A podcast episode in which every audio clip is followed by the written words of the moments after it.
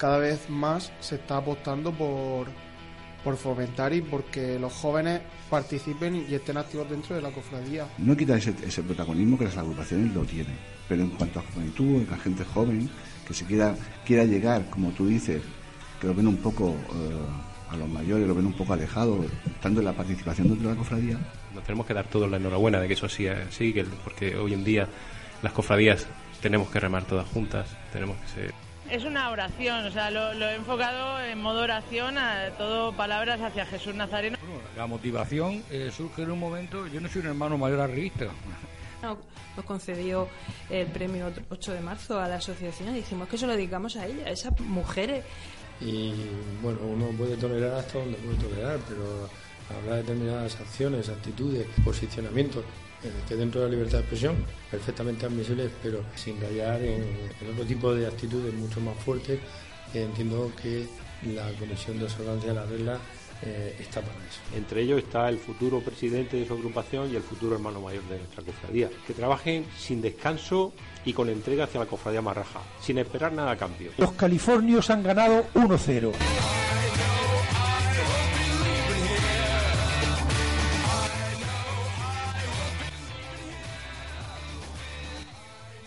Comienza la llamada cofrade con Marta Bastida.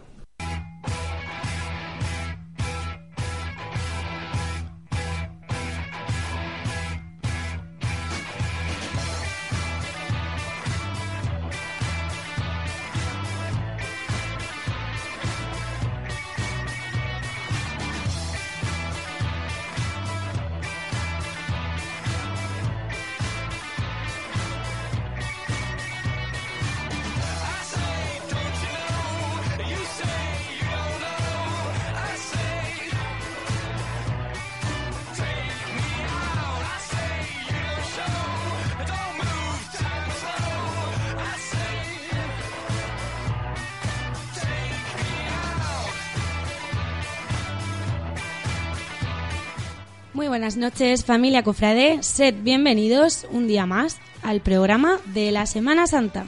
Sed bienvenidos a la llamada Cofrade.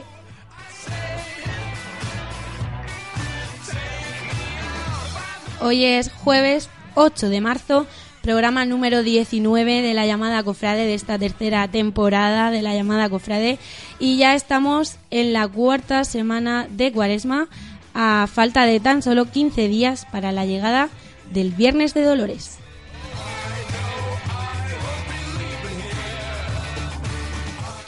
Como cada jueves os traemos toda la actualidad cofrade del momento, como no puede ser de otra manera. Cada jueves estamos en el 87.5 FM y en gacetaradiotv.com y en ivox.com. Cada jueves estamos en las casas de los cofrades de nuestra ciudad de Cartagena y alrededores. Y también os recuerdo que estamos cada día en nuestras redes sociales, en Facebook y en Twitter. Esta semana hablaremos de los actos de la Cofradía del Cristo del Socorro, ya que estamos inmersos en ella. Para ello vendrá el hermano mayor de la cofradía, Manuel Martínez Guillén, que también, aprovechando como presidente de la Junta de Cofradías, nos hablará de la actividad de dicha junta que nos va, os aviso que nos va a traer más de, más de una fecha y más de una novedad. Y también estará esta noche con nosotros José Diego García Mercader, comisario de la exposición de la Virgen de la Agrupación de la Esperanza, que nos hablará de este 75 aniversario que está celebrando la Agrupación California. Y le doy ya la bienvenida a mis bellísimos y preciosísimos compañeros Marina Galera. Hola, buenas noches. Santi Ferrer. Buenas noches. Sergio Martínez. Hola, ¿qué tal? Y Santi García. Buenas noches, equipo. ¿Cómo estáis esta semana? Muy bien, ¿no? Cada día más cercanos al punto culmen de la cuaresma y, sí, sí que es el, la Semana Santa, a fin de cuentas. Y totalmente ya en cuenta atrás, pero inminente el final de esa cuenta atrás que llevábamos ya casi casi un año haciendo aquí en, en la llamada Cofrade.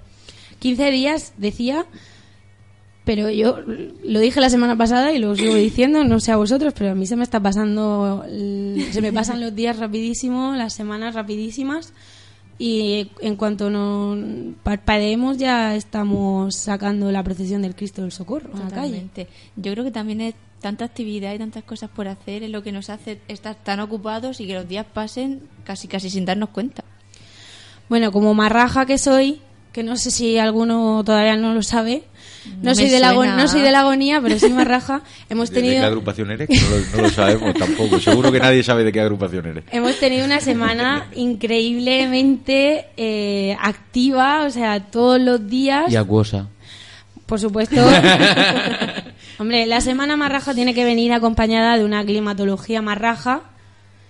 Y ha sido, pues eso, de una actividad permanente todos los días, que sumado a la actividad laboral y actividades personales y profesionales, pues es verdad que, bueno, pues se junta, pues esa actividad tan, tan intensa, pero que tenemos mucho gana- muchísimas ganas de disfrutar.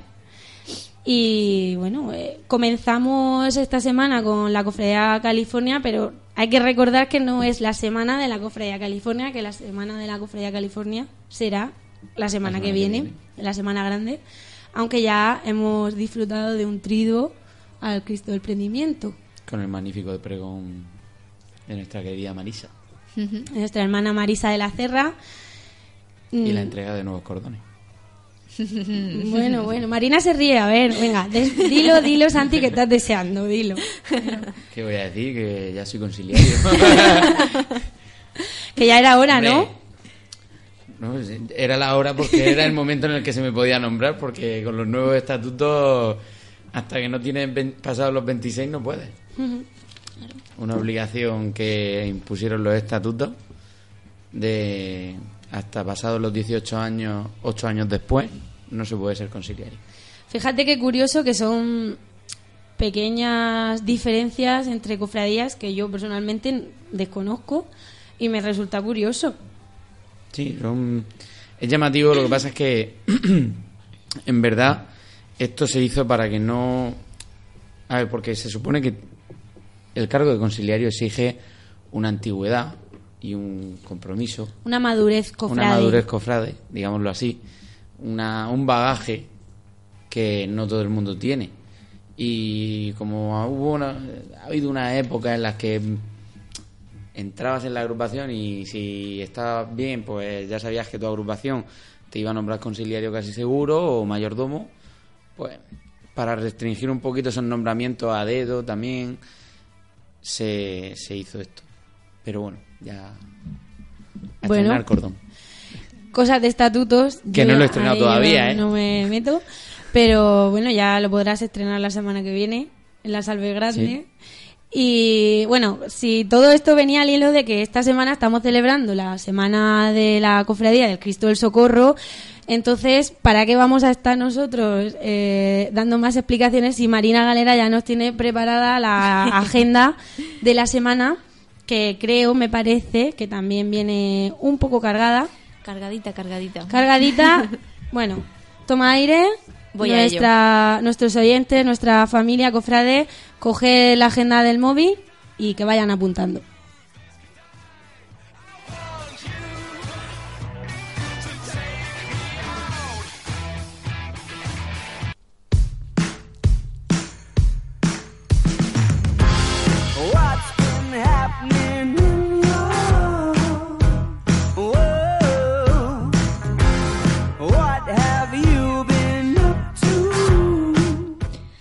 Pues sí, viene la semana cargadita de actividad y bueno, es que hoy mismo ha sido un día bastante cargado, la verdad. Venimos de terminar el triduo al Cristo del Socorro, hemos ya inaugurado esta tarde la exposición 75 años de esperanza, que bueno, más adelante vamos a poder hablar en este mismo programa de ella. Y venimos también, por supuesto, del acto Las siete palabras del Redentor de la agrupación Marraja de la Agonía, por si alguien no lo sabía que me extraña porque es uno de los eventos más especiales.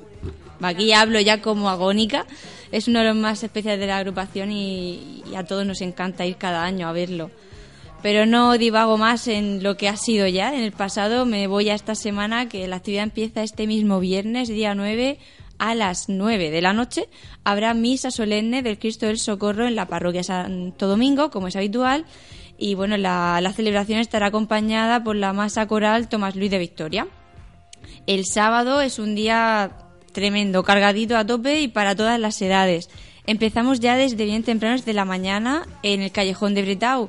Habrá concurso y dibujo de la Cofradía Marraja y en la sede de la Cofradía California actividades infantiles para los más pequeños y pues como viene siendo habitual, pues están ambas cofradías ya involucradas desde la más tierna edad y para los más pequeños que vayan acercándose a, a la- a las cofradías, a sus agrupaciones y que sean parte también de la Semana Santa como tiene que ser. Ya por la tarde vamos, bueno, va a ser un día muy musical, también os digo, porque habrá a las 6 de la tarde concierto del 25 aniversario del tercio infantil de la Coronación de Espinas a cargo de la Unión Musical Torre Pacheco, de la agrupación que acompaña, agrupación musical que acompaña a esta agrupación California en sus procesiones y será en la Fundación Caja Mediterráneo. A las siete y media de la tarde, en la iglesia Santa María de Gracia, habrá misa del Cristo de la Lanzada. Además, a las ocho y media, concierto procesionando al Santiago de la agrupación California Santiago Apóstol, que incluirá además como novedad el estreno de varias marchas de procesión y que tendrá lugar en el Centro Cultural Ramón Alonso Lucci. Y para cerrar todos los eventos de este sábado día 10 de marzo, será la final del concurso nacional de saetas que organiza la agrupación de Portapasos de la Piedad. Comenzará a las nueve y media y tendrá lugar en la iglesia Santa María de Gracia. Los finalistas que, que optan a llevarse el premio este año vienen de distintos puntos, sobre todo Andalucía, como viene siendo habitual, pero también tenemos de aquí, de la tierra. Serán Marta Sevillano de Cádiz, Jesús León de Mairena de Alcor, en la provincia de Sevilla, Rosy Campos de Málaga, Miriam Cantero de Cáceres y Francisco Campos Esteban de aquí de la tierra de Cartagena. Saltamos ya al domingo, día 11, a las 9 y media de la mañana, pasacalle de los soldados romanos por las principales calles del centro de Cartagena, como viene siendo habitual, y ya por la tarde, a las 7 y media, habrá misa de las Santas Mujeres, la agrupación Marraja, en Santa María de Gracia. Pasamos al lunes, día 12, a las 7 de la tarde. Tenemos un evento muy especial, la presentación del trabajo Impacto Económico de la Semana Santa de Cartagena de nuestro querido Agustín Esparza, que estará acompañado en el Salón de Grados del CIM, de la Universidad Politécnica de Cartagena, por, su, eh, por el director de su trabajo, Antonio García. Un evento yo creo que muy importante y, y que intentaremos estar ahí para contaros todo lo que pase. Ya por la noche, a las 9 de la noche, habrá presentación de la revista El Cáliz en la sede de la Cofradía Marraja, en la calle Jara. Y el martes, día 13, habrá otra presentación de revista, en este caso de la revista Madrugada, también a las 9 de la noche y en la sede de la Cofradía Marraja. Un poquito antes, a las ocho y media, será el traslado de la Virgen del Primer Dolor al altar mayor de Santa María de Gracia, con motivo, por supuesto, de lo que habrá eh, al día siguiente, el miércoles día 14, a las ocho y media, se celebra pues, la celebración litúrgica más importante para los californios en, en- la cuaresma, la Salve California, que como siempre pues será en Santa María de Gracia. Y para terminar los, los actos y los eventos, la actividad de esta semana, el jueves 15 comienza el novenario a la Santísima Virgen del Primer Dolor. Será a las ocho y media, como casi todos los días en Santa María de Gracia. Se va a celebrar este novenar- novenario del 15 al 23 y como os digo, casi todos los días va a ser a las ocho y media de la tarde, exceptuando el día 18, que será a las diez y media, que es por motivo es en la Eucaristía del cumplimiento pascual de la cofradía y el día 23 que se celebrará esta este último esta última celebración del novenario a las 10 de la mañana. Y bueno, hasta aquí la, la agenda cofrade de esta semana, que como veis, todos los días y además con varios e- eventos y varios actos de todas las cofradías y con mucha ganas pues de, de seguir contándoos todo lo que va a haber las próximas semanas. Muchísimas gracias Marina, como siempre, por esa minuciosa agenda. Qué complicado es poder asistir a todo, tú lo sabes. Casi imposible. Casi imposible. decir. Pero bueno, nosotros lo dejamos ahí. Queremos que nuestra, nuestros oyentes estén informados de todos los actos que se realizan en nuestra Semana Santa, que yo me, tengo la sensación que, que cada año hay más y más y más. Y va a llegar un momento en el que vamos a tener que parar de crear nuevos actos y nuevas revistas porque ya no damos abasto. Eso o clonarnos y así poder ir a varios sitios a la vez, porque si no, Bueno, imposible. como siempre estamos eh, al filo de la actualidad cofrade y tras esta agenda vamos a hacer una breve pausa para recibir al comisario de, de la exposición de la Virgen de la Esperanza, José Diego García Mercader, que nos va a hablar de este 75 aniversario de la llegada de la imagen de la Santísima Virgen de Pérez Comendador.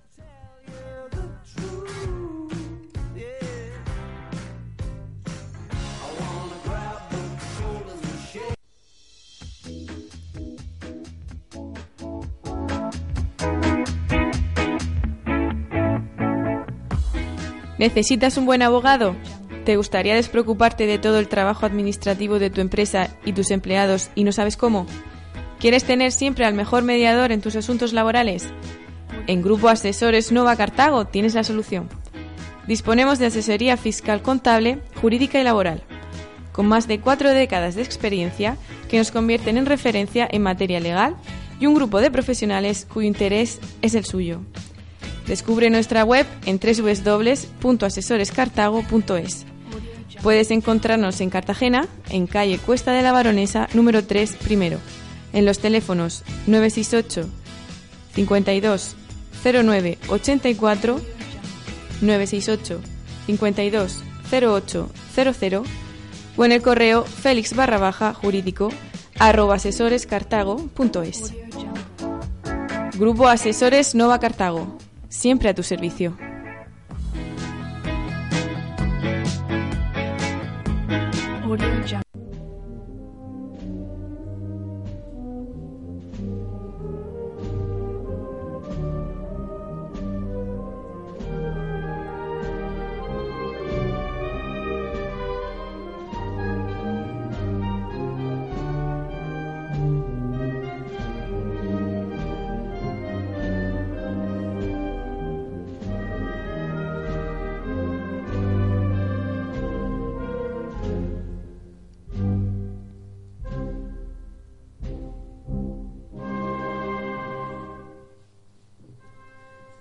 Y seguimos en la llamada cofrade en este año 2018 celebrando aniversarios. Esta noche, en esta ocasión, vamos a hablar del 75 aniversario de la llegada de la imagen de la Santísima Virgen de Pérez Comendador. Y para ello tenemos a José Diego García Mercader. Buenas noches. Hola, buenas noches. Comisario de la exposición que se va a inaugurar, que se ha inaugurado, perdón, esta misma tarde pues has venido a hablarnos de esta exposición, de este aniversario, de, la imagen que actualmente se conoce como la Virgen de la Esperanza.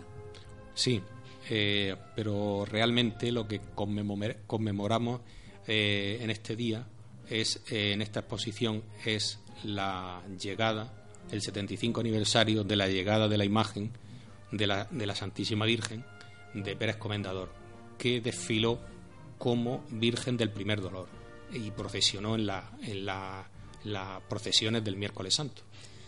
Claro, me lo, me lo comentabais antes de comenzar la entrevista me gustaría destacar este hecho por- porque me, me parece sorprendente que la imagen llegó hace 75 años no como Virgen de la Esperanza, sino como Virgen del Primer Dolor y posteriormente ya sí que pasó a desfilar unos años después como Virgen de la Esperanza como la conocemos hoy en día. Eh, sí, eh, esta Virgen eh, fue un en- después de la Guerra Civil y que estaba gran parte del patrimonio destruido, fue uno de los primeros encargos que realizó eh, el hermano mayor, el hermano mayor, que era el Marqués de Fuente Sol. Eh, esta imagen se encargó y a Pérez Comendador, que en su momento era uno de los de los mejores imagine- imagineros que había de la época y- y en esa fecha y este año con- conmemoramos su 75 aniversario. Eh, una- un aniversario que celebráis, como digo, con una exposición que se ha inaugurado hoy, 8 de marzo, que estará abierto al público hasta el próximo 21, día 21 de marzo. Como comisario de exposición, cuéntanos qué va a poder ver la gente eh, en este en este espacio dentro de de la Fundación Marraja, de la Fundación de, de Caja Murcia, perdón, en el Palacio Pedreño. Bueno, pues lo que os habéis encontrado esta noche en el Palacio, en el Palacio de Pedreño es una exposición que hemos querido, hemos eh, dividido eh, en dos partes. Eh, una primera, una primera parte donde, donde mm, hay una exposición fotográfica que está compuesta por 22 imágenes de ocho, de ocho fotógrafos aficionados que, que comparten eh, una visión de una visión que tienen sobre la sobre la imagen que estamos conmemorando, la imagen esta de Pérez Comendador y sobre su, su salida su salida en procesión. Eh, ahí va a estar va a estar además eh, eh, aparte va a estar las imágenes de la unas imágenes de la restauración que se hizo a esta imagen en el año 2013 porque había una serie de, modificaciones que hacerle. El dedo índice de la mano izquierda había que estar en reparación. Se le, se le rectificaron también unas raspaduras en la, poli- en la policromía del pelo y también se, eh, se estuvieron haciendo, eh, mm, reparando eh, líneas de fractura en la policromía de la cara y del cuello, así como algunas manchas diversas. Y todo esto nos lo realizó eh, el escultor cartagenero, José, la- las modificaciones, José María Hernández Dolera. Y esa sería otra de las partes.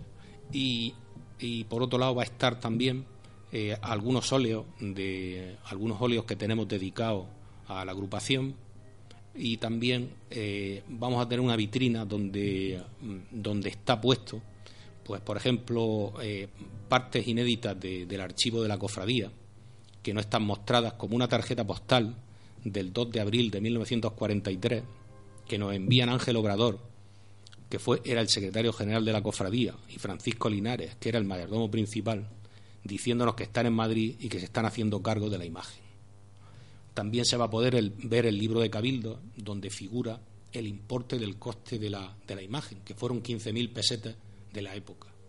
Y también el libro de cuentas, donde hay apuntada una partida de, de- de un porte de madera que se envió de 26 pesetas. Son cosas anecdóticas que realmente no están, no están vistas, no están expuestas. Y también hemos querido plasmar eh, dos noticias del periódico El Noticiero, una fechada el 1 de abril del año 1940 y- del año 1943 donde esperan la llegada de la nueva Virgen del Primer Dolor y otra posterior eh, ya el 4 de abril del año 1943 donde ya donde el, el- el periodista nos explica la bendición y el triduo en honor de la Santísima Virgen del Primer Dolor en la iglesia castrense de Santo Domingo. El momento en el que se decide pedir esa imagen es la propia cofradía, el hermano mayor, la agrupación. ¿Cómo es ese momento en el que hace 75 años? eh, Hay un registro de cabildo de esa petición, pero está en la duda que no sabemos si, si fue en ese momento o ya el propio hermano mayor la tenida encargada al, al tener esa carencia, al tener esa carencia la propia procesión del miércoles santo. Claro, porque la agrupación tiene más de 75 años, se fundó antes. ¿Qué había antes de que llegara esta imagen? Eh, anteriormente eh, eh, lo que se procesionaba era una Virgen de Salcillo que fue destruida en el, en periodo de, de la, de la Guerra Civil. Durante dos años también procesionó otra imagen que era de la capilla privada de uno de los, de los hermanos, del, del hermano mayor de la época y posteriormente decidió el, el hermano mayor, el marqués de Fuente del Sol, encargar una a Enrique Pérez Comendador. Bueno, dentro de esta exposición ya nos has dado unas pinceladas Sí, de lo que vamos a poder ver. eh, Os he explicado un poquito lo que en lo que consta esta primera parte, esta primera parte. Eh, de la, que es donde está, la, eh, está ubicada en, la primera planta del Palacio Pedreño, eh, no quería dejar de compartir los, fotógrafos que participan en esta exposición. Son Ana, Ana Pérez Nieto, Andrés Ñíguez Carbonel, Enrique Selma González, José Barros García, José Carlos Ñíguez, Manuel Paredes Camerino y Nieves Ortuño. Que, quisiera destacar que han donado, eh, los propios autores han donado sus fotografías, la enmarcación, y, estas fotografías estas imágenes se van a poner a la venta en, en la misma exposición. El, el importe que se recaude íntegro será donado al comedor eh, de Caritas de Cartagena. Esa es una de las premisas de esta, de esta primera planta. En la segunda planta eh, ya eh, donde, donde se expone además por primera vez es el ajuar de, de la Santísima Virgen. Y, también los complementos que lleva tanto en, en las salidas que hace en la iglesia como en, la- como en procesión. Maravilloso destacar esa labor caritativa dentro de esta exposición. Nada usual, ¿no? Que conmemorando los 75 años aprovechen además de hacer esta exposición fotográfica, pues encima para ayudar a los más necesitados. Desde luego, digno de mencionar. Eh, ¿Cómo está viviendo la agrupación este aniversario? Hombre, eh, este tipo de aniversarios para nosotros siempre genera mucho, mucho trabajo. Lo que pasa que siempre, eh, la verdad es digno de, de- de elogiar, pues siempre el trabajo que hacen el, el equipo de guarda, guardalmacenes de la cofradía, que hacen que, esta, que este tipo de exposiciones sea mucho más fácil. Y aparte también, eh, a la misma vez de los agradecimientos, pues es de destacar el, el que el que ha sido del el propio palacio de este propio palacio que nos cede la Fundación Caja Murcia para que se pueda realizar esta exposición y también eh, lo que es al museo eh, el museo Comendador La Cruz de Cáceres eh, Cáceres eh, que también se ha implicado en, este tipo de exposición para, darle también un mayor realce incluso en los trísticos que hemos, impreso va un, un pequeño desglose de la figura de- del escultor eh, Enrique Pérez Comendador, que en su época fue, fue uno de los más eminentes. Mucho trabajo comentas, imagino para ti principalmente como comisario de la exposición, que te habrá llevado muchas horas de trabajo y seguramente muchos, muchas horas de sueño que te habrá quitado para organizar todo esto que, que nos comentas, que, que se está exponiendo hasta el 21 de marzo en el Palacio Pedreño. Mm, vamos, creo que no habéis dejado nada Hombre, aquí, como decía antes, hay, aparte del equipo de cofradía, aparte del equipo de la propia Junta Directiva de la, agrupación de la Santísima Virgen, eh, también se, formó una comisión eh, que, han sido también en parte los artífices de todo este tipo de, de- de que esta exposición sea un éxito. Eh, destacar la labor de nuestro Pedro Pena, de nuestro, de nuestro colaborador también, que es miembro de la Junta Directiva de la agrupación, eh, de María Elena Alarcón Micol, de Salvador de la Cerra, como decía antes, guardalmacén de la cofradía, de nuestro asesor Ángel Julio Huerta, que, que es un experto en este tipo de temas, y, y Juan Manuel López Muñoz, que, que también es miembro de la agrupación de la Virgen, ha estado presente en esta comisión de arte, en esta comisión de, del 75 aniversario, pero aparte es un enamorado de la propia de la propia imagen, ¿no? Con lo cual siempre ha estado por su parte eh, en total disposición a, a colaborar con nosotros. José Diego no se quiere dejar a nadie esta noche, no, No, quiere hombre, recordar a, la- es a que todos la, ¿no? los la que han sensación participado. que al final eh, habla uno o se ve un trabajo hecho, pero es que detrás está el trabajo de muchísima gente, que es la que realmente hacen que esto, que, que esta exposición sea algo, algo bonito. Y además destacar que esta es la primera vez eh, que se, la primera vez que se hace una exposición del ajuar de, de la Santísima Virgen, de esta de Pérez Comendador, que anteriormente no sabía, eh, sobre todo de sus túnicas, de los mantos, de las sayas que tiene, de los más de 20 rosarios que tiene donados, de, de- una serie de complementos que, que dan, bueno, pues que al, que al final se puedan exponer a- al público y que, y que y se van utilizando en, en distintas salidas de procesión, pero que muchas veces no somos, no, no las identificamos. Tiene que ser espectacular ver ese manto azul en directo. Mm, eh, creo que es algo para, para invitar a. Solamente con eso, ya para invitar a todos los oyentes a que se pasen a ver la Eh, exposición. Yo siempre, eh, normalmente este manto procesiona eh, de forma habitual todos los años, el Jueves Santo, y lo vemos subido en el, en el trono. Eh, lo que pasa que es una preciosidad de manto, eh, es uno de los, creo que es el, el más grande que hay en, en la Semana Santa de Cartagena. Tiene este, este manto azul, fue donado en su época por el hermano mayor, don Francisco Celdrán Conesa, un manto de terciopelo azul de 24 metros cuadrados, bordado en oro por Consuelo Escame en su época, y sobre un dibujo de Miguel Fernández Rochera. Eh, como anécdota que figura en las notas de nuestra agrupación, se realizó en un plazo récord de tres meses. Intervinieron eh, en su ejecución 45 señoritas y estuvieron divididas en tres turnos de trabajo. Eh, fue algo mm, hecho de, de forma, eh, para, la, para la época, un trabajo al menos espectacular. En tiempo récord, Sí, sobre sí, todo. Es decir, efectivamente. la Virgen de la Esperanza, pero como Virgen del Primer Dolor, eh, los primeros, perdón, los primeros años desfilaba con el traje de la salve, Claro. el conocido como traje de la salve, que lo veremos la semana que viene puesto en el altar, pero ese traje obviamente el manto es corto, eh, la túnica, pues bueno, la túnica pues normal como toda la de la Virgen, pero la, pero el manto era muy corto y el hermano mayor se empeñó y preguntó ¿qué le hace falta a la Virgen? Pues un manto, pues venga, un manto grande. Efectivamente, y Y Francisco así se hizo ese. efectivamente, y Francisco Celdrán donó el, el manto para, para Ese y la el rojo.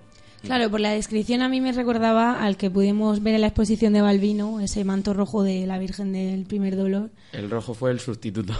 que también, bueno, eh, impresiona verlo en directo ocupando tantos metros, porque luego lo ves en procesión y con la perspectiva no parece tan grande. La forma eh, Sí, de pero- apreciar sus detalles es poderlo, poderlo ver de cerca. Pero Balbino lo contaba, ese man tuvo que dibujarlo tirado en la capilla.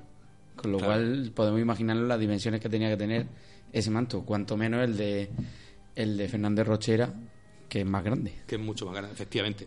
Además, este, este manto obtuvo en la exposición internacional de artesanía eh, ce- eh, celebrado en Madrid el premio de honor especial. Y es el manto, como estamos hablando, que, que procesiona, eh, procesiona a la Virgen en el Jueves Santo. Claro, José Diego, mm, es lo que estaba pensando, que al procesionar el Jueves Santo, todos esos detalles a oscuras, muchas veces es complicado ver con el reflejo de, de las luces de las cartelas y es una oportunidad única verdaderamente verlo desde... Sí, la perspectiva, el, el verlo, el, el verlo de cerca, el, Con la el luz. observar los detalles, eh, con, con totalmente iluminado, pues la verdad es que te, te da un poco, te da idea de la magnitud del trabajo que se hizo eh, en su momento, que no somos conscientes porque hoy en día ya es que no se hacen este tipo de, de- Ese, mantos. ese manto tiene tres detalles, bueno, podríamos decir cuatro. El Ave María que va coronado por una corona imperial. El, y luego lleva dos escudos, que es muy llamativo porque en, en los mantos de las vírgenes no se suelen poner ni reflejar escudos de, de Sí. lugares, por lo menos aquí en Cartagena. Y lleva el escudo de Cartagena y el de la Cofradía California, eh, uno junto al otro. Y luego al final, ya en la cola del manto, que es- ah, eso ya lo descubrí yo en su momento cuando un día me acerqué al trono por la parte de atrás, va firmado por Consuelo Escame, por, Sí, el- lleva su lleva la firma. firma bordada. La firma bordada de la propia, de la propia bordadora del Que por del lo manto. general, yo el manto, del- el manto rojo, que yo sepa, no va, No, no no va no- no bordado va, ni, ni firmado por la, por la bordadora, pero el, el azul sí. No sé qué sería de nuestra Semana Santa sin bordadoras como Encarnita y bueno, y tanta... Consuelo. Consuelo, Consuelo, efectivamente. Fue una de las que, que más trabajó para, para muchos de los, de los encargos de la Cofradía California. Y sin diseñadores como, bueno, diseñadores, dibujantes o... Sí, diseñadores deberíamos decir, porque son diseñadores de un arte que es muy difícil, que es el bordado, como Fernández Rochera o Balbino. Yo, viendo la, la, la exposición de Balbino, recuerdo paseando por, por delante de todos esos bordados, también podíamos ver los diseños de Balbino antes de ver los bordados, y, yo en mi mente pensaba, son como los diseños de los arquitectos y luego esos constructores que ya eh, producen ¿no? o, o crean o fabrican ese diseño y lo hacen realidad. Al final, todas estas mujeres, pues eh, han sido esas constructoras de, de arte Sí, en nuestra eh, Semana Santa. por- porque además eh, y, y además hecho, como decíamos antes, en un tiempo en un tiempo récord. Hay que, hay que destacar que al igual que el manto y, y el sudario de la soledad de los barrajos, lo, tanto el de la soledad como el de la esperanza, actualmente esperanza, eh, los dos mantos y los dos sudarios son conjuntos. O sea, son piezas que no deberían separarse nunca porque, bueno, el de los dragones, actualmente la esperanza ya no procesiona el de los dragones porque en su momento se decidió reservarlo, pero son piezas que mm, van conjuntas. O sea, son de la misma época y se bordaron en un mismo momento para esa Virgen. Bueno, pues deseando, es un detalle. deseando estamos ver la exposición, como decía, para que la gente lo sepa, los que nos están escuchando, desde hoy jueves hasta el 21 de marzo. Mm, El horario creo que alguna vez ya Sí, lo hemos el- comentado, pero vamos a, a recordarlo. El, el horario es de, de lunes a viernes, es de las 6 de la tarde hasta las 9 de la noche y está, estará abierto ahí desde, como estabas comentando, de los- de- desde hoy jueves, que, que ha empezado, que ha sido la inauguración, hasta el día 21 de marzo.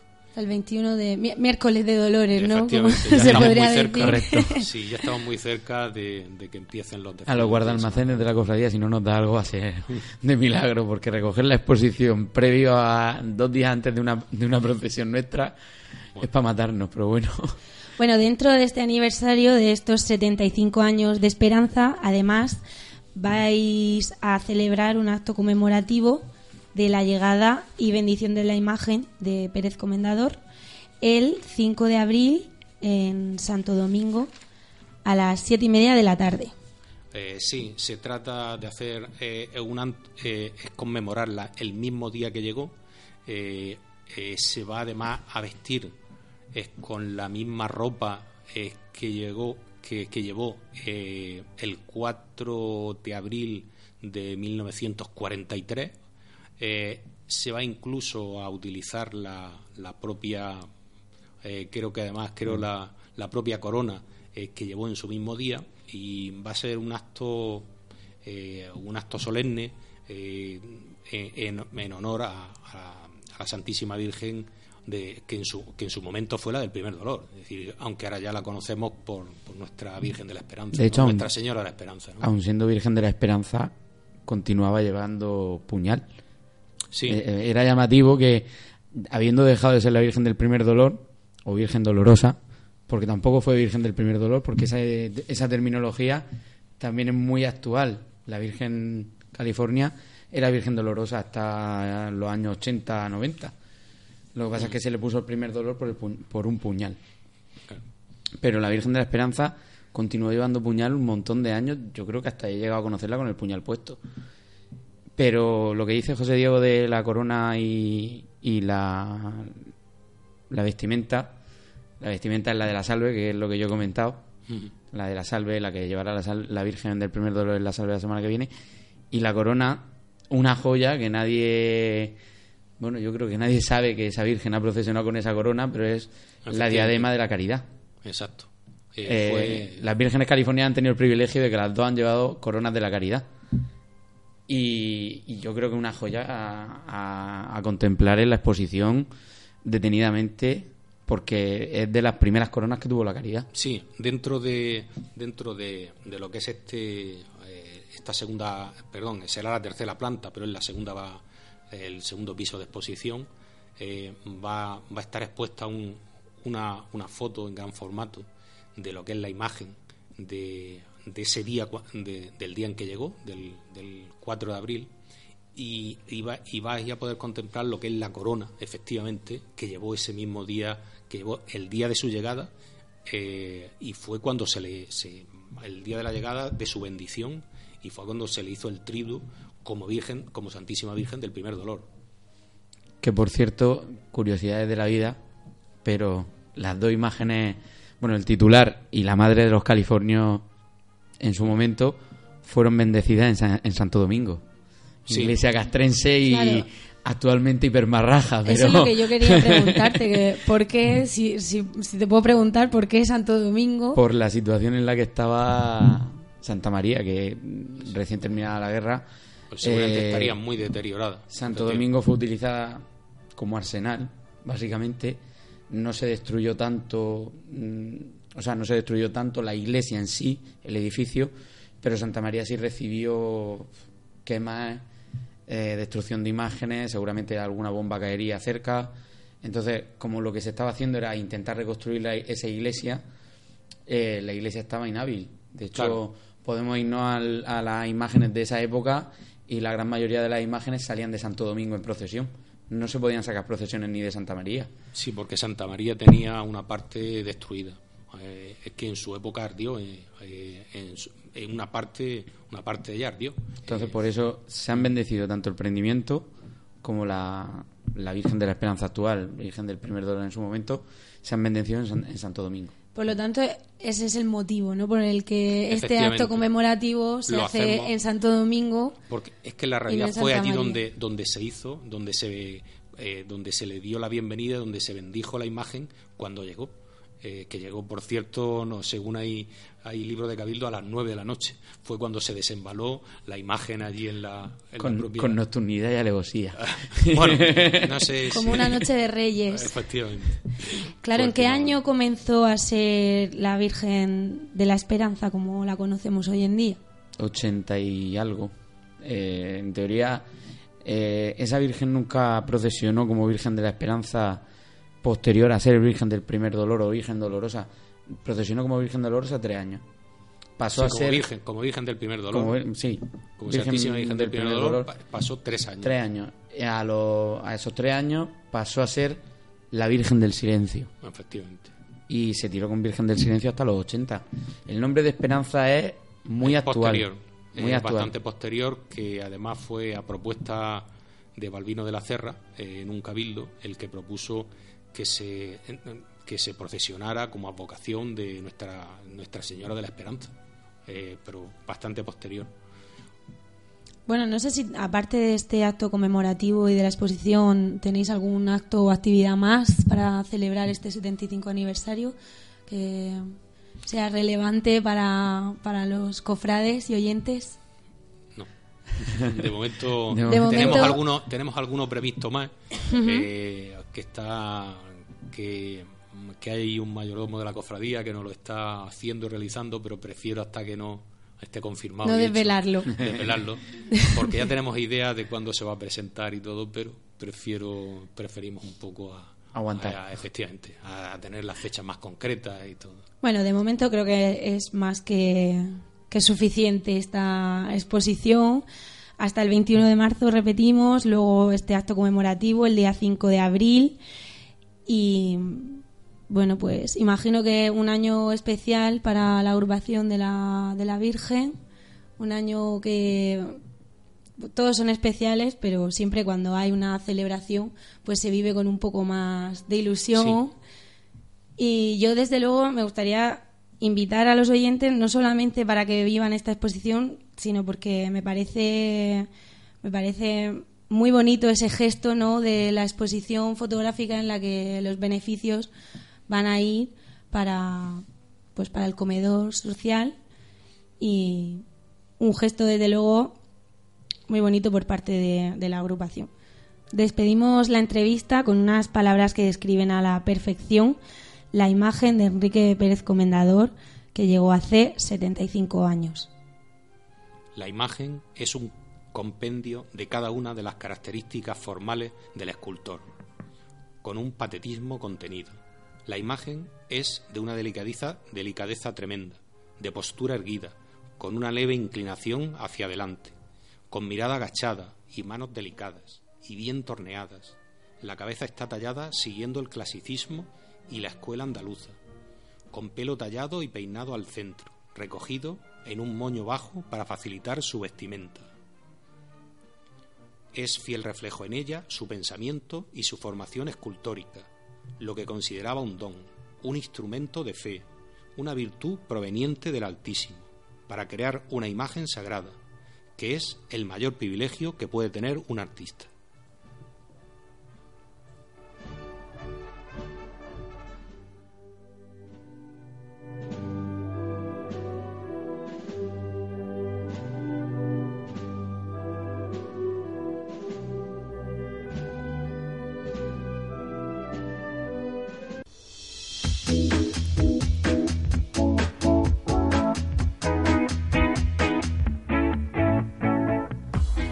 ¿Necesitas un buen abogado?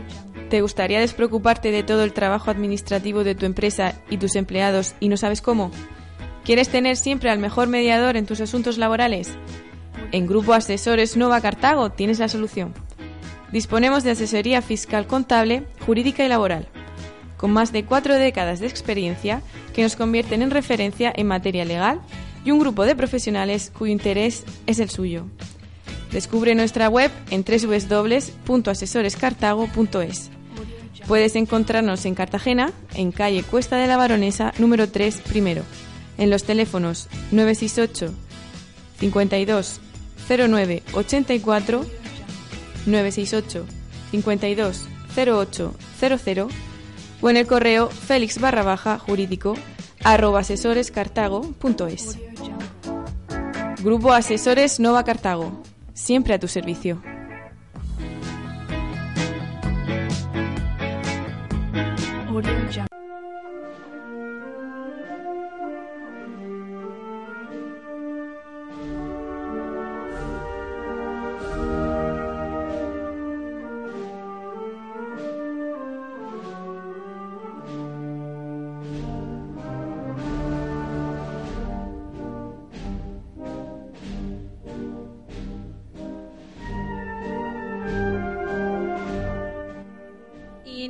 Nos centramos ya en el acto más importante de la Cofradía del Cristo del Socorro que tendrá lugar mañana viernes.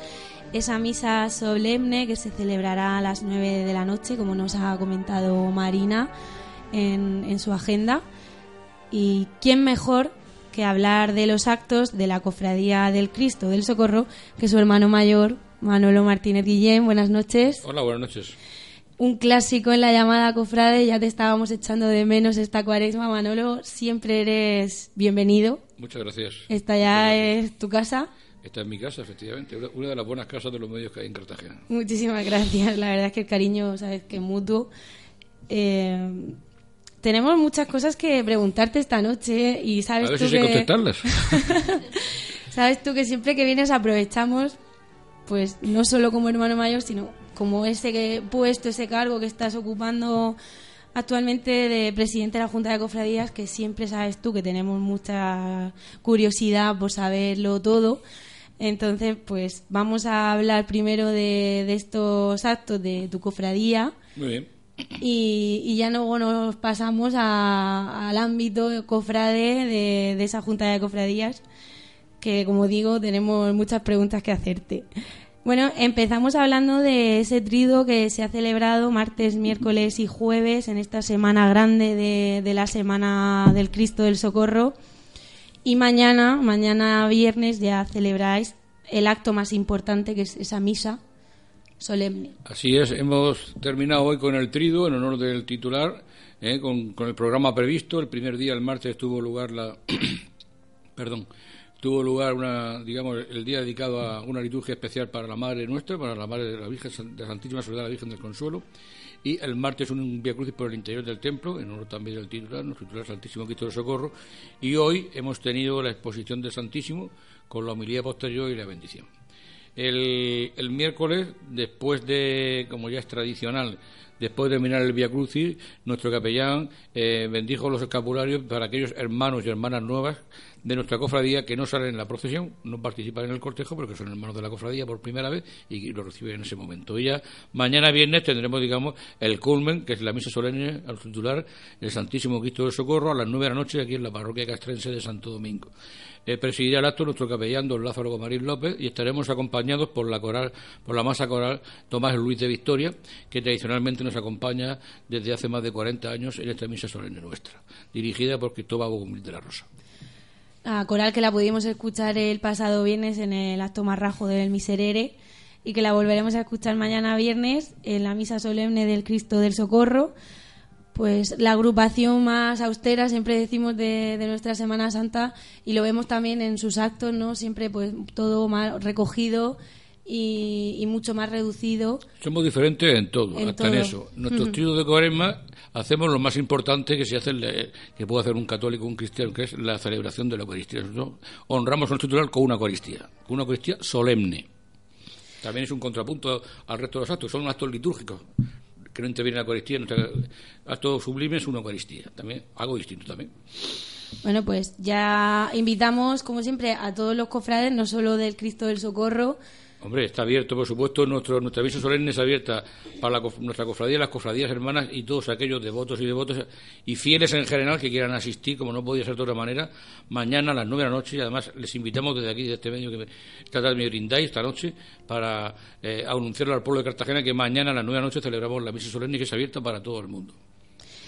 Bueno, pues que recojan esa invitación y que no solo eh, tenéis estos actos eh, durante esta semana, también el pasado sábado se celebraba una convivencia en la ermita del Monte Calvario y bueno, en unos días pues celebraréis el ejercicio de las cinco llagas, la agrupación del Cristo del Socorro y bueno, poco antes de la procesión el homenaje a Juan Jorquera y ya pues vuestro Via Crucis Veo que lo, narra muy bien, efectivamente, así vamos. Así iremos, esos son los otros programados, Marta.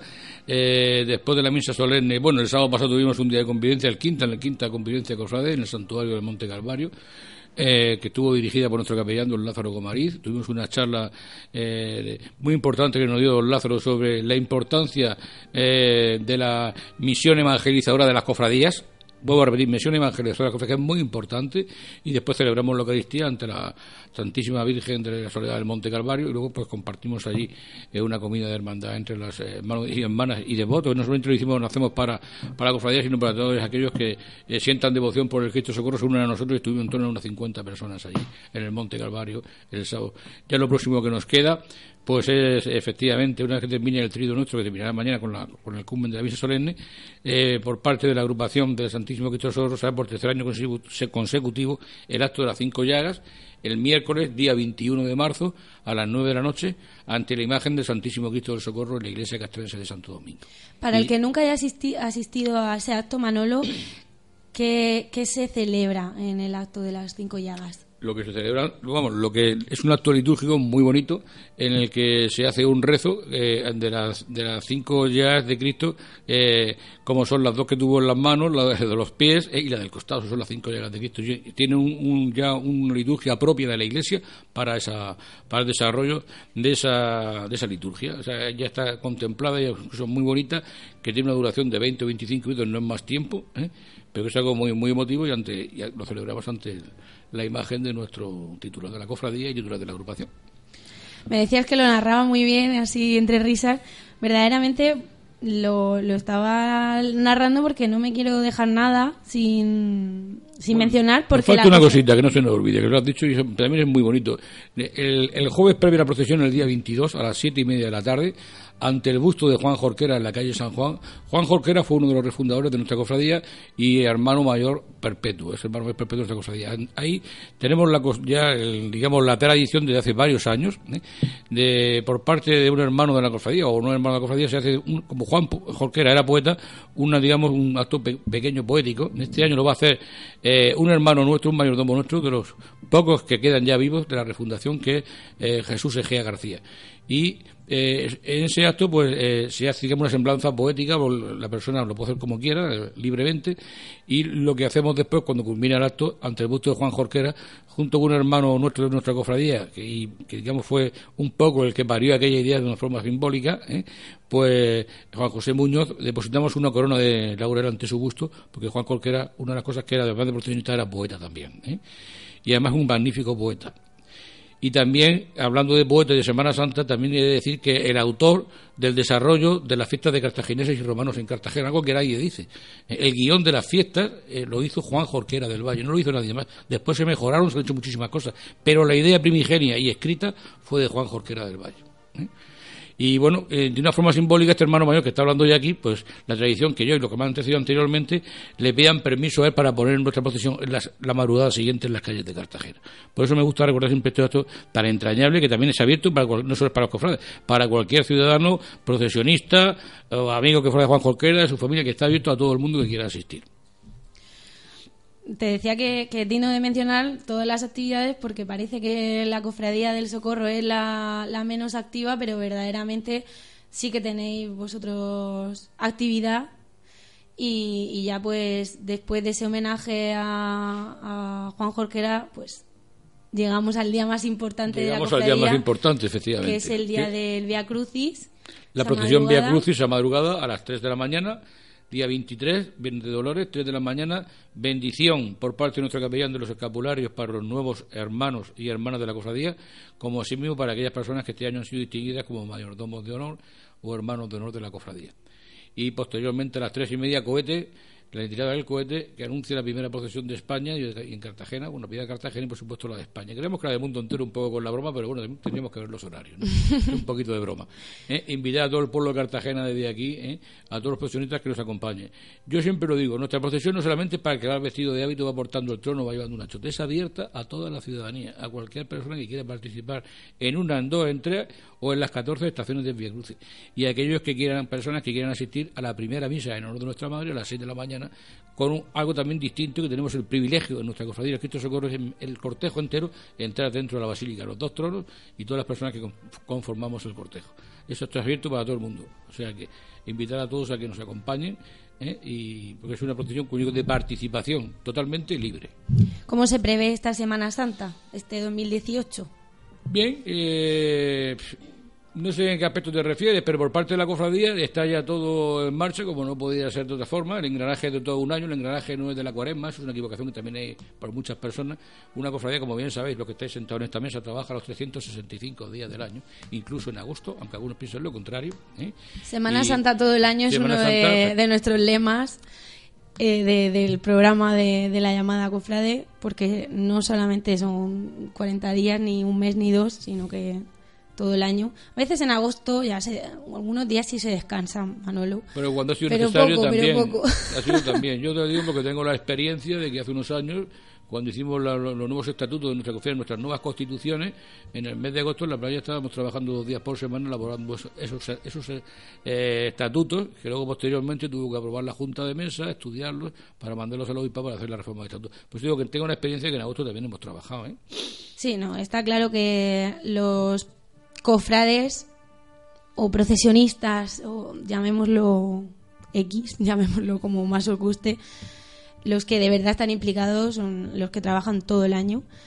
Y, y luego, pues, se intensifica, simplemente la actividad se intensifica durante esta época, pero no significa que cuando la Semana Santa termina ya la actividad acaba, sino que se reduce un poco para preparar la del año siguiente. Efectivamente, Marta, se ¿Qué te voy a contar a ti, se Manolo? la vorágine, pero si ya se, se, digamos, se cierra lo que se ha hecho y se empieza a preparar la del año siguiente.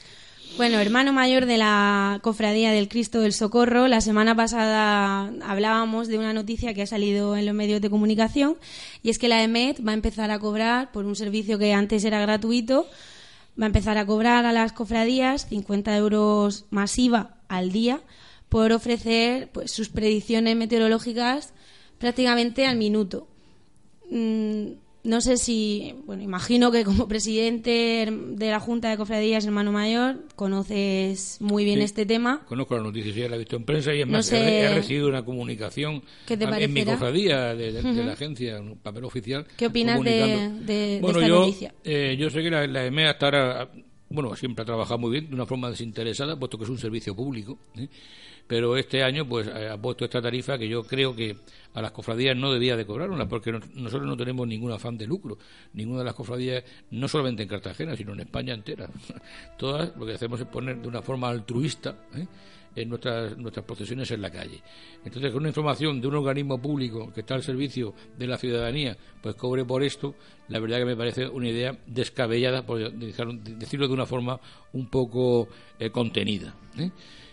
Eh, no obstante, lógicamente, pues mm, si las previsiones y las cosas, cuando estamos acercándonos a, las fechas de Semana Santa o a los días que tenemos las procesiones en la calle, pues hay que hacer uso de, de AME, pues habrá que hacer uso de AME, aunque sea pagando. Pero no lo considero que sea oportuno. Bueno, ya sabes que hasta el 16 de marzo las cofradías pueden pedir ese servicio. Son unos días, una semana, prácticamente una semana antes de. Justo una semana De viernes a viernes. antes de que llegue vuestro Via Crucis. Por lo tanto, pues eh, estaréis a tiempo de, de solicitar este servicio o no solicitarlo, porque comentábamos mm, la semana pasada que hoy en día tenemos muchos medios de saber si, si va a llover o no va a llover Eh, por otras vías. Afortunadamente hay otras vías donde da la información meteorológica. También de una- hay varios servicios que, bueno, cualquier persona sabe que en Internet y que le gusta el tema meteorológico, pues hay varios servicios de, de información. Y luego en Cartagena, pues también tenemos la ventaja de que tenemos una persona que, que lo hace muy bien, que colabora con, con la cofradía California y Marraja, ¿eh? y con aquellas cofradías que se lo pidamos, lo necesitamos también, porque también ya se me ofreció en tiempo el, el señor este, este persona Juan de que no Dios, recuerdo- Juan de no- Dios. no recuerdo el nombre, sería Juan Sí, de Dios. Lo, mencionamos precisamente Y la que es una persona pasada. experta en el tema y que desde hace varios años ¿eh? está asesorando a las cofradías, en, pri- en principio la California, también cuenta con Cofradía Marraja con su asesoramiento y que también se nos brindó a nosotros, eh, si pues en algún momento no hacía falta. Lo que pasa es que afortunadamente en los últimos años solamente en el tiempo que es hermano mayor nos ha llovido un par de veces, eh, pero ha sido eh, fugaz y hemos podido, eh, digamos, in- terminar el cortejo sin ningún problema y, y iniciado y recorrerlo sin, ninguna papeleta. Pero bueno, si bien vemos que las cosas se complican antes del 16, pagaremos el servicio. Hablo por la cofradía del Cristo Socorro y, y si no, pues también le pediríamos eh, consejo y orientación a Juan de Dios para que nos orientara. Vemos que el tiempo está complicado. Que esperemos que no, ojalá que no. Esperemos que no para nadie. Esperemos que después de, de un tiempo ya mm, meteorológico muy marrajo que hemos tenido esta semana pasada ya deje de, de darnos sufrimiento la lluvia. Venimos los californios para arreglarlo. Bueno, Manolo, tú que mm, ya has venido unas cuantas veces al programa y una de tus frases por bandera es que la Junta de Cofradías no solamente recoge el cheque, pero del cheque yo quiero hablar esta noche porque bueno ha habido una novedad y es que el ayuntamiento este año pues ha aumentado la subvención. Afortunadamente llevamos ocho años sin aumento de subvención y, y, bueno, se nos, se nos rebajó hace ocho años y además lo entendimos los cofrades y es totalmente entendible cuando la crisis económica estaba en todo su apogeo, porque la subvención estaba en 220.000 euros, vamos a hacer un poquito de memoria, ¿eh? no estaba en 183.000. De ahí bajó a 183.000 euros, que hasta el año pasado, hasta el año 2017, se nos entregó por parte del ayuntamiento y este año, pues como todo el mundo sabe en Cartagena, porque eso es público, fueron doce- han sido 200.000 euros lo que nos, eh, el ayuntamiento nos ha, nos ha concedido a la Junta de Cofradías como subvención municipal un aumento de un 9%, ¿eh? en, en definitiva, por 17.000 euros más de lo que estábamos percibiendo. Que nosotros agradecemos a la, corporación municipal ¿eh? esta, este aumento de subvención, puesto que parece ser que las cosas, afortunadamente, no todavía lo que tiene que ser, pero afortunadamente eh, el, tema económico va, un poquito en franca mejoría. Tanto, muy agradecidos de que estemos este año hayamos recibido ese incremento en la subvención. pero que sigue siendo escaso y más Hombre. este año en el que ya tenemos unos resultados del impacto económico de la Semana Santa siguen siendo una, sigue siendo una cifra bastante baja comparada a yo eso eh, que tú estás diciendo, Marta, es totalmente, está totalmente claro y visto. Vamos a ver. con 200.000 euros que recibimos de la- las cofradías reciben eh, del Ayuntamiento de Cartagena, eh, no se podría poner la Semana Santa en la gente. Que no piense ningún oyente que con 200.000 euros lo que nos cuesta poner la Semana Santa en la calle, porque están totalmente equivocados. La Semana Santa de Cartagena cuesta poner en la calle 4 millones y medio de euros. Vuelvo a repetir, 4 millones y medio de euros. Y hace un impacto económico de 16 millones y medio de euros. O sea, lo que las cofradías aportamos y nos cuesta poner la Semana Santa en la calle, produce en la ciudad un impacto de 16 millones y medio de euros. Y no lo dice Manuel Martínez, presidente de la Junta de Cofradías, lo dice don Agustín Esparza, eh, eh, gra- graduado en Ciencias de la Empresa en su trabajo fin de grado, presentado, que además con una cualificación de sobresaliente, el trabajo le llevó casi dos años realizarlo a pie de calle, donde eso está demostrado, y que, bueno, pues también quiero decir desde aquí, de estos micrófonos, que invitamos a todos los cartageneros que sean cofrades, no cofrades, que estén interesados en saber cuál es el impacto económico de la Semana Santa en Cartagena el lunes día 12 en el Salón de Grados de la Facultad de Ciencias de la Empresa en Calle Real, la actual, eh, el actual Facultad de, eh, de Ciencias Del de la. Empresa, act- antiguamente, que es lo que quería decir, cualquier instrucción de marinería, como todo el mundo lo conoce en Cartagena, en Donde cualquier alguno hizo la mili. donde servidor de la servidor también hizo la MIN, superior de instrucción ahí, en el cuarto llamamiento del 76, julio del 76. Ahí estuve dos meses Vamos a- haciendo la instrucción. Vamos a repetir esa fecha, ese 12 de marzo. 12 de marzo, 7 de la tarde, salón, salón de grados eh, de la Facultad de Ciencias de la Empresa, Calle Real, antiguo cuartel de instrucción. Agustín Esparza estará acompañado del director de su trabajo fin de carrera, catedrático don Antonio García, eh, y no recuerdo el nombre de la otra profesora, porque son dos profesores los que me dijeron el trabajo, pero vamos, el director de- del trabajo don Agustín, perdón, don Antonio García. eh. Estaremos ahí los hermanos mayores, estarán invitadas también eh, autoridades, digamos, de la ciudad, como puede ser la alcaldesa o personas, si no pudiera por la agenda en quien ella delegue, concejales y más. Es abierto a todo el mundo. Y ahí pues, se puede poner de manifiesto ¿eh?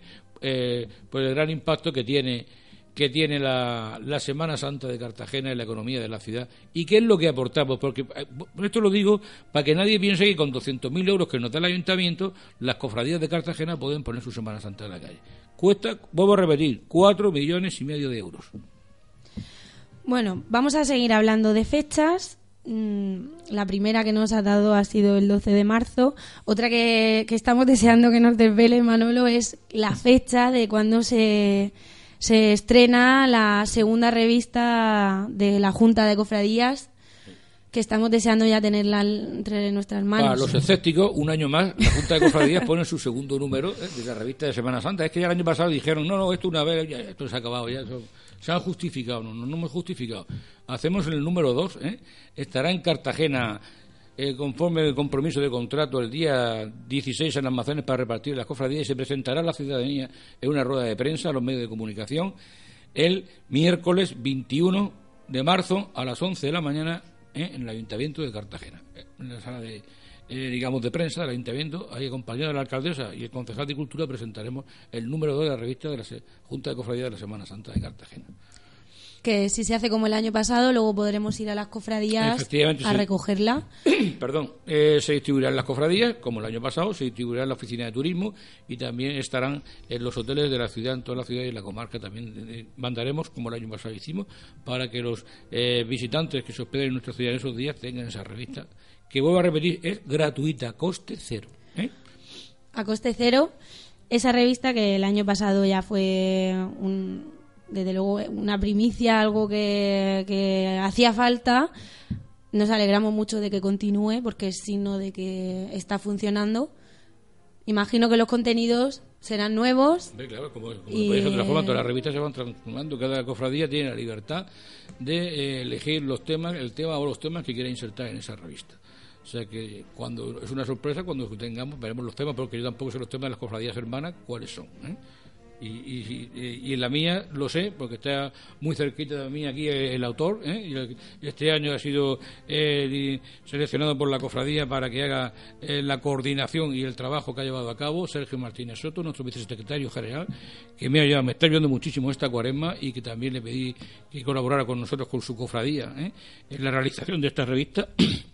Y ha sido la persona que ha hecho un magnífico artículo que no voy a desvelar y espero que todos los, los oyentes cuando esté la revista lo, Lo vean. dejamos, lo dejamos para el misterio, para ese 21 de marzo, poder leerlo, no solo el artículo de Sergio, que bueno, no Hombre, porque, no porque esté de aquí delante, pero que sabemos seguro, yo sin leerlo, que será un éxito y una maravilla de, de artículo como historiador que, que eres, Sergio. Y bueno, seguimos con otras fechas, Manolo. Ya nos has dado la de la revista. El año pasado también se hizo por primera vez un concierto de marchas de la Semana Santa en el Auditorio El Batel, el sábado de Pasión, el sábado de, De Pasión, Pasión, Pasión, efectivamente. Correcto. Se va a repetir también este concierto porque Para los escépticos, esto es un año nada más y ya se acaba. Seguimos, ¿eh? en colaboración con el Ayuntamiento. Este año habrá un concierto, el segundo concierto extraordinario de Semana Santa, en el Auditorio del Batel, en el Salón Isidoro Michael, el salón principal, de, el que tiene un aforo de 1.300 personas. ¿eh? Sábado 24, 12 de la mañana, y con la intervención de la Orquesta Sinfónica de Cartagena, ¿eh? Ah, dirigida por Jaime Eguindanos. ¿Eh? que es el director de, esa orquesta sinfónica y director también de la banda de música, comandante director de la banda de música de infantería de Marina del Tercio Levante aquí en Cartagena. Va a intervenir también una saetera, ¿eh? como el año pasado, hubo una saeta, puesto que el- como hay marchas de todas las cofradías, nosotros no tenemos marcha, tenemos un tambor sordo, pero tenemos en nuestra procesión las saetas. ¿eh? Entonces el año pasado fue eh, Margarita Escayola la, la saetera que intervino y este año va a intervenir también por eh, otra saetera que se llama Lola Cruz, que es la que cantará una saeta al principio del concierto y otra al final del concierto, acompañada por un tambor, como es lógico, la saeta siempre se acompaña de un tambor. ¿eh? Es a las 12 de la mañana y La misma fecha, la la misma hora se fecha, el mismo día, el mismo día. ¿eh? 24 de marzo, 12 de la mañana en Batel. También una actividad que fue un éxito rotundo y que, bueno, en felicitar a, a la Junta de Cofradías y al Ayuntamiento en este caso, que fue son las dos entidades que lo, lo organizáis y por supuesto pues a, Y a la, a la cosita- orquesta. Y hay una cosita, bueno, por supuesto, a la Orquesta Sinfónica de orquesta que- Cartagena, que... está formando para grandes profesionales del Conservatorio de Música de esta ciudad, que tenemos grandes profesionales y grandes músicos. Y, y, si, y si seguimos hablando de música también hay que hablar de una, un ciclo de música religiosa de la Coral Sauce, pero de Vélalo tú también. Sí, eh, otra cosita más, que este año hacemos la Junta de Cofradía con la colaboración del excelentísimo Ayuntamiento de Cartagena con la Escuela Coral Sauces. ¿eh? Es un ciclo de cuatro actuaciones de esta coral con el mismo programa en cuatro parroquias de esta ciudad, de música religiosa. Va a ser en la parroquia eh, de Nuestra Señora del Carmen, en la calle del Carmen de Cartagena, la parroquia San Antonio María Claret, en calle Sagasta de Cartagena, parroquia de San Vicente de Paul, en calle Ramón y Cajal, ¿eh? y parroquia castrense de Santo Domingo, en la calle Mayor. Lo que no tengo ahora mismo son las fechas en la cabeza porque son tantas cosas y no llevo ahora mismo, no recuerdo las fechas.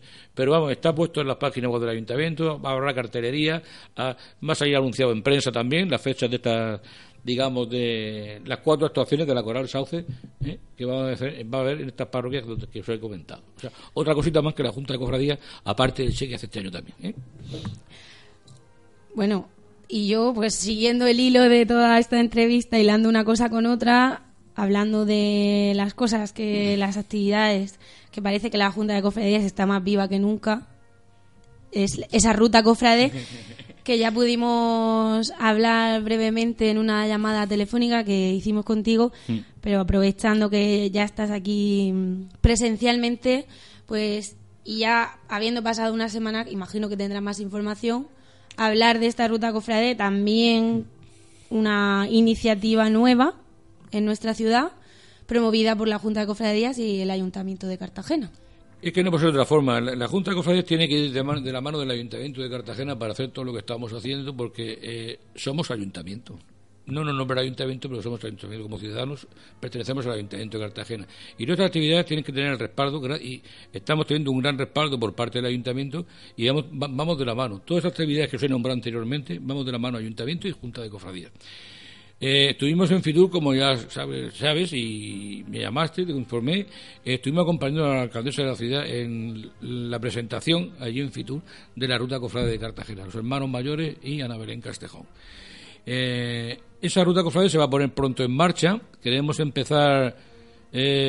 vamos a ver si esta cuaresma damos una sorpresa y empezamos poco a poco, con una pequeña exposición. también o tenemos que tener en cuenta en las fechas que estamos, pero vamos a hacer un sacrificio importante y vamos a poner una pequeña exposición porque estamos muy próximos ya a la Semana Santa. ¿eh? En el Palacio Molina va a haber una exposición en la planta baja del Palacio Molina. ¿eh? Y, y bueno, cuando pase la Semana Santa seguiremos hablando, porque iremos haciendo más cosas de la ruta cofrade. Ah, Os anuncio la pequeña exposición también por las fechas en las que estamos. Eh, hablas del Palacio Molina, una sala de exposiciones que mm, esperamos que ya sea algo permanente, que ya sea algo que la Junta de Cofradías pueda disponer. Esa es la intención que estar- tenemos. Ahora mismo el Palacio Molina, como sabéis, y si no lo digo yo, es una, sala de, eh, digamos, de exposiciones itinerantes de pintura y otras cosas, eh, escultura, en fin, distintos tipos de arte. ¿eh? Vamos a empezar en la planta baja. Vamos a ver en un futuro qué es lo que nos depara y qué es lo que podemos hacer ahí. De momento empezamos con la ruta Cofrade, una pequeña cosita hasta Cuaresma. Más adelante os iré informando de más cosas porque queremos dar más pasos, eh, pero falta un poco tiempo, todavía es poco tiempo de fitura aquí. Hemos trabajado una parte de lo que vamos a hacer y después que termine Semana Santa seguiremos trabajando, avanzando en este tema, de, de ver qué podemos hacer más. ¿eh? Aún así parece que el, que el ayuntamiento está un poquito más a favor. Implicado. Y implicándose más y intentando potenciar ese El- ansiado museo. El ayuntamiento, como he comentado hace poco, Antonio, eh, está de la mano de la Junta de Cofradía y, y- y la única forma de hacer un museo de Semana Santa es que vayamos conjuntamente. Si no, es inviable. Si el ayuntamiento no tiene y la Junta de Cofradía no respalda a la Junta de Cofradía, no podemos hacer, no se podrá ver nunca un museo de Semana Santa en Cartagena. Digan lo que digan. Pero la- bueno, en las últimas exposiciones, tanto en la de Balbino como en la que se inauguró la semana pasada en la muralla bizantina por parte de la coronación, el, concejal David eh, ya repitió varias veces que su intención y la intención del ayuntamiento actualmente es buscar una ubicación y un local Y, y- es cierto lo que estás diciendo y vamos de la mano, pero y sabemos bueno, que eh, están detrás de ello Estamos de- trabajando, pero posibilidades. todo, por eso he dicho que poco a poco iremos teniendo noticias importantes de ese tema, porque el ayuntamiento, como no podía ser de otra manera, pues vamos de la mano junto con la Junta Cofradía y estamos intentando ver cómo y cuándo. Vamos a empezar ahora poco a poco, pero yo creo que a lo mejor en un futuro no muy lejano podríamos dar una buena noticia. Yo la Con respecto a ese tema, claro. la percepción que, que yo tengo, mía personal, evidentemente, es que de aquí a unos años la Junta de Cofradías está mucho más implicada con la Semana Santa en general, está mucho más activa no solamente con esa recogida del cheque, sino que verdaderamente promueve actividades culturales, como puede ser una revista, como puede ser un concierto, como puede ser un ciclo de, de música religiosa y bueno, pues otras cosas que, que ya estáis poniendo en marcha, como esta ruta con exposiciones y que bueno, pienso que tampoco habría que correr, ¿no? Ni hacer las cosas así con premura y que si poco a poco estáis dando los pasos en la dirección acertada, merecerá la pena esperar un poquito más si, si el objetivo al final va a ser conseguir esa, si no museo, porque a lo mejor no podremos llamarlo museo, pero yo Pero y una personalmente... y una buena exposición permanente. Personalmente, con una exposición permanente o una exposición. Que fuera rotando y que fuera- hay Exactamente, muchas- sí, que- se pueden hacer muchas cosas. Un espacio en el que se puedan ir haciendo conferencias, charlas, eh, formaciones cofrades en general. No solamente tienen que ser la formación cofrade dentro de una cofradía. La Junta de Cofradías puede a- formarnos procesionilmente o cofrademente en general a, a todos los que formamos este loco mundo de la Semana Santa. Y Bendito, bendito, lo- locura. esa. bendita locura. Así que enhorabuena Manolo porque de verdad pienso que estáis yendo por el camino acertado y, y para los jóvenes que os seguimos y, y vemos que estáis activos, pues nos alegra saber que la Junta de Cofradías, como digo, no sé si será tu percepción, pero yo creo que está más viva que nunca en esta última época. Seguramente también debido a esa unión que habéis tenido dentro de la propia Junta de Cofradías en la que por fin creo que estáis viendo cuál es el camino correcto. No sé si a lo mejor me estoy atreviendo demasiado con, No, con estás, esto. estás hablando con mucho conocimiento de causa. Tú siempre hablas con conocimiento de causa. Y efectivamente, la unión de la Junta de Cofradías siempre ha habido. Pero bueno, en los últimos años, es la verdad que ha habido una unión magnífica. ¿eh? Como no podía ser de otra forma. Si es que no puede ser de otra forma. Si es que todos caminamos, en- tenemos el mismo objetivo. Evidentemente, cada uno con su color, con su particularidad. Pero en lo que nos une a, a a las cofradías es lo mismo. El objetivo es común. No, lo, que no- lo que no, que no puede ser aquí es que haya un Madrid-Barcelona. Yo eso lo detesto, totalmente. ¿eh? Yo podré ser del Cristo del Socorro, California o Marrajo, ¿eh? y después de mi agrupación. Pero sin, sin otra cosa más. En, en el sentido de que, que la única forma, y, y yo estoy contigo, Marta, tiene que ser así. Una unión, porque lo demás sería inentendible. Y máxime estando en la- una organización como la que estamos nosotros. Nosotros no estamos en- nada más que en una organización que es totalmente distinta a las demás. Estamos dentro de la Santa Iglesia Católica Apostólica Romana. Y con esto quiero decir que no, estamos, no, no nos puede llevar a otra cosa nada más que a un solo fin. No tenemos otro fin distinto que pueda tener otro tipo de asociaciones políticas, culturales, a las cuales respeto, pero que son totalmente distintas a las cofradías de Semana Santa, bajo mi humilde punto de vista. Por lo tanto, la Junta de Cofradías está trabajando bien, ahora está trabajando quizás mejor que ha trabajado otras veces. Tampoco quiero decirlo yo mucho porque la presido ya parece que yo me quiero poner la medalla, ¿no? En absoluto.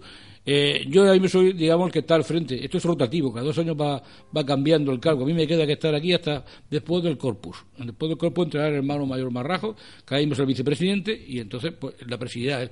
Pero la unión y los objetivos son los mismos. Presida quien presida. Si no, eh, si no hay ilusión, si no, no podría funcionar. Y ilusión hay y ganas de hacer las cosas bien, pues también. Podemos equivocarnos como nos podemos equivocar en la gestión de nuestras cofradías, pero yo creo que poco a poco, eh, además, equivocarse de humanos. Pero poco a poco se van haciendo cosas y cosas que yo creo muy importantes para Semana Santa de Cartagena. Se han hecho y se, y se harán en la Junta de Cofradías. Estoy convencido. Sí, porque todavía quedan cosas por hacer, Claro, no está todo inventado, las ganas de trabajar que seguís teniendo están presentes, pero yo sabes tú que, que te lanzo siempre la, la propuesta de más presencia en redes sociales de la Junta de Cofradías como Semana Santa de Cartagena, una página web de la Junta de Cofradías, eh, más presencia de juventud en la Junta de Cofradías y que seguro, que seguro que, que- que vais a seguir trabajando en esta línea en la que al final los únicos, el único beneficiado es la Semana Santa de Cartagena. Evidentemente, cosas faltan sin pretensiones por, y- faltan muchas cosas por hacer, evidentemente, Ujú. como falta en la agrupación y en las cofradías, que todos los años hacemos algo nuevo para el año siguiente. Llevamos 300 años haciendo procesiones. Totalmente de acuerdo. Pero la Junta de Cofradías eh, eh, ha- hará más cosas en un futuro. Yo he hecho o vamos a hacer hasta donde podamos y poco a poco iremos avanzando. Lo de redes sociales, pues mm, ten en cuenta que en la Junta de Cofradías habemos 21 personas trabajando en ella. Eh, y al mismo tiempo estamos trabajando en nuestras cofradías. Entonces, mm, quiere decir, ¿se puede hacer? Claro que se puede hacer. Se puede- iremos, yo, mi idea, no me va a dar tiempo, pero bueno, el que venga después lo puedo recoger, yo se lo comentar también.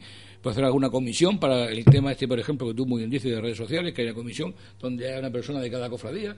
Vosotros que sois más jóvenes, que estéis más acostumbrados al Sí, manejo. una comisión de al prensa. manejo de las redes de- sociales, donde puede una portavocía de prensa, bueno, pues cosas que se pueden ir haciendo, evidentemente. Y hay que contar con las personas que nos podáis ayudar, ¿eh? de otras cofradías también, para ponerlo en valor. Somos cuatro cofradías, oye, pues sacamos cuatro personas jóvenes, una por cada cofradía que esté dispuesta a llevar el tema de la web, por ejemplo, hacer una web graciosa, una web que esté bien, ¿eh?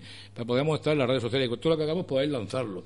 Eh, una portavocía de prensa, pues alguien de los que estáis aquí, somos todos cofrades y todos tenéis, eh, digamos, aspiraciones o... eh, Inquietudes, no, inquietudes, inquietudes. periodísticas, no aspiraciones, que no Sí. es la palabra, No, inquietudes a- aquí, hay- periodísticas. aquí en la mesa hay una, Hay- hay una periodista. Sí, pero Pues mira, sí, eh, la inquietud son cosas que se pueden ir haciendo, Marta, por supuesto que sí. Cerrar no nos vamos a cerrar, nunca nos vamos a cerrar, nos estamos abriendo cada vez más, como tiene que Sí, ser. sí, sí. Esa, esa es la sensación que yo te comentaba, que veo, y de la que mm, nos alegramos mucho todos, los que estamos en esta mesa y, y todos los cofrades. Manolo, pues disfruta mucho ya esta Semana Santa, porque ya si es la última de... Bueno, igual ya vas a descansar cuando dejes el cargo, más que otra cosa. Hombre, yo lo he, lo he llevado con, con muchísima ilusión. Es verdad, es verdad que estar al frente de la Junta de Cofradía es un esfuerzo más Sí. y un esfuerzo muy importante, ¿eh? No nos equivoquemos. Porque tienes que, además de, la, de lo que es la gestión del día a día de tu cofradía, pues tienes que echar un plus más, un plus añadido. Eh, pues bueno, bueno, bueno, esto va en el sueldo, ¿eh? va en el coche oficial que tengo aquí en la puerta ahora mismo, en la emisora, que me va a llevar a casa, en fin, todas estas cosas van. Este año estás cobrando el doble. El Estos, doble, estos- efectivamente. estos dos años Tengo dos el de doble. crédito, me tener una. La- le han subido 17.000 euros el sueldo. Bueno, eso, eso dentro de, tu, de tus dos años como presidente te lo puedes llevar, ¿no? Que te han subido esa subvención. Desde luego, pues una alegría, aunque, Pues sí, una aunque siga siendo insignificante, pero es una alegría. Es una alegría, efectivamente. Los años de, que se cumplirán después del corpus de gestión al frente, bueno, presidiendo la Junta de Cofradías, por supuesto con la colaboración de las personas que hay en el comité ejecutivo, del, vicepresidente, del secretario y, del tesorero y, y el coordinador capellán, digamos que un poquito la comisión ejecutiva de la Junta, pues con la colaboración de todos ellos hemos, hecho todas estas cosas que estamos haciendo en la Junta de Cofradía. Eh, se han hecho cosas nuevas, el que venga después, por otras cosas más que iremos apoyando, la revista, en fin, el, el ciclo música, han salido durante mi gestión, pero por supuesto con la, con, la, eh, con la ayuda y la coordinación con las otras cofradías, como no puede ser la forma. Que me ha tocado a mí estar al frente de ello, pero nada más. Pero muy orgulloso de haberlo estado y también muy orgulloso de que la cofradía del Cristo del Socorro, hoy me ha tocado a mí, pero dentro de, de, digamos, seis años, el hermano mayor que esté pueda presidir la Junta de Cofradías, que por primera vez la cofradía del Cristo del Socorro no había tenido, estando como estábamos inmersos en ella del año 1991. Este hermano mayor que os habla está sentado, soy el más antiguo de la Junta de Cofradía, porque era secretario de mi cofradía cuando ingresamos en la Junta de Cofradía en 1991. O sea que llevo ahí pues 28 años en la Junta de Cofradía. Bueno, pues nos despedimos aquí, Manolo. Como siempre, agradeciéndote que, que hayas venido a, a darnos toda la actualidad de, la, de tu cofradía y de la Junta de Cofradías. Felicidades de verdad por trabajar en esa línea. Y nada, pues que tengáis una muy buena Semana Santa, que ojalá que no tengáis que llamar a la EMET, que Eh, no yo- haga falta. Yo espero que nadie tengamos que llamar a la emergencia. Ojalá. Y desearte pues una feliz Semana Santa. Muchas gracias, Marta, a ti, a, tu equipo de colaboradores de este programa y, por supuesto, a la emisora para que trabajéis también a Radio Gaceta, ¿eh? Eh, por la difusión que, hacéis todo el año en la Semana Santa, que es lo que estamos hablando. La Semana Santa no es la cuarema solamente, es cuando más, digamos, más construidos están los actos, pero la, la voz que hacéis tan importante de estar hablando de Semana Santa durante, todo un año en un medio de comunicación, yo eh, me descubro ante vosotros. No hay ninguna emisora, ningún medio aquí en Cartagena o en sus cercanías que haga esto. Por lo tanto, enhorabuena y que sigáis también vosotros esa labor de estar todos los días, todo el año hablando de Semana Santa en Cartagena, pues es muy importante para Semana Santa y para la ciudad de Cartagena. Muchas gracias, Manolo. A vosotros.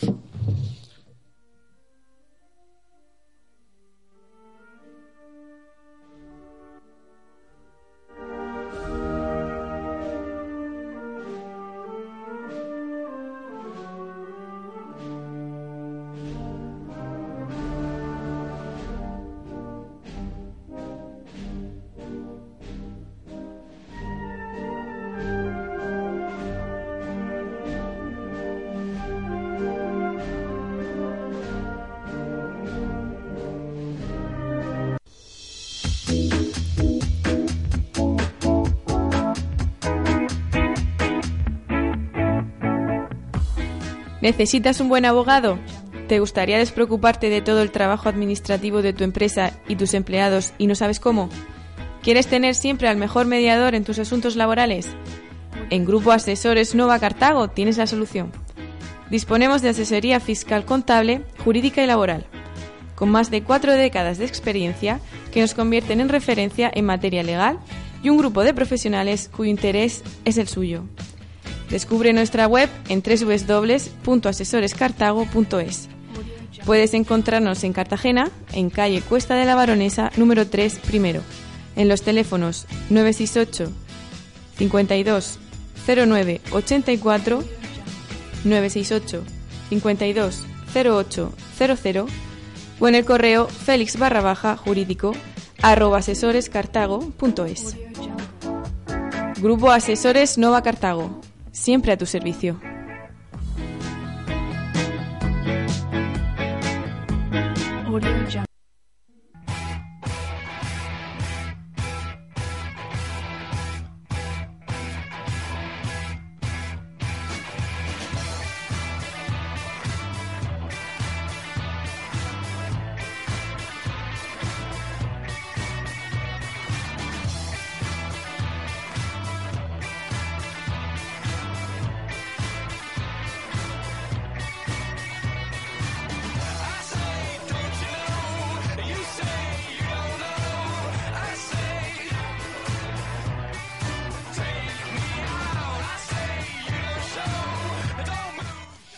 Y nosotros nos despedimos por esta semana, esta semana, cuarta semana de Cuaresma, con una marcha llamada Fervor de Miguel Pascal Ferrer.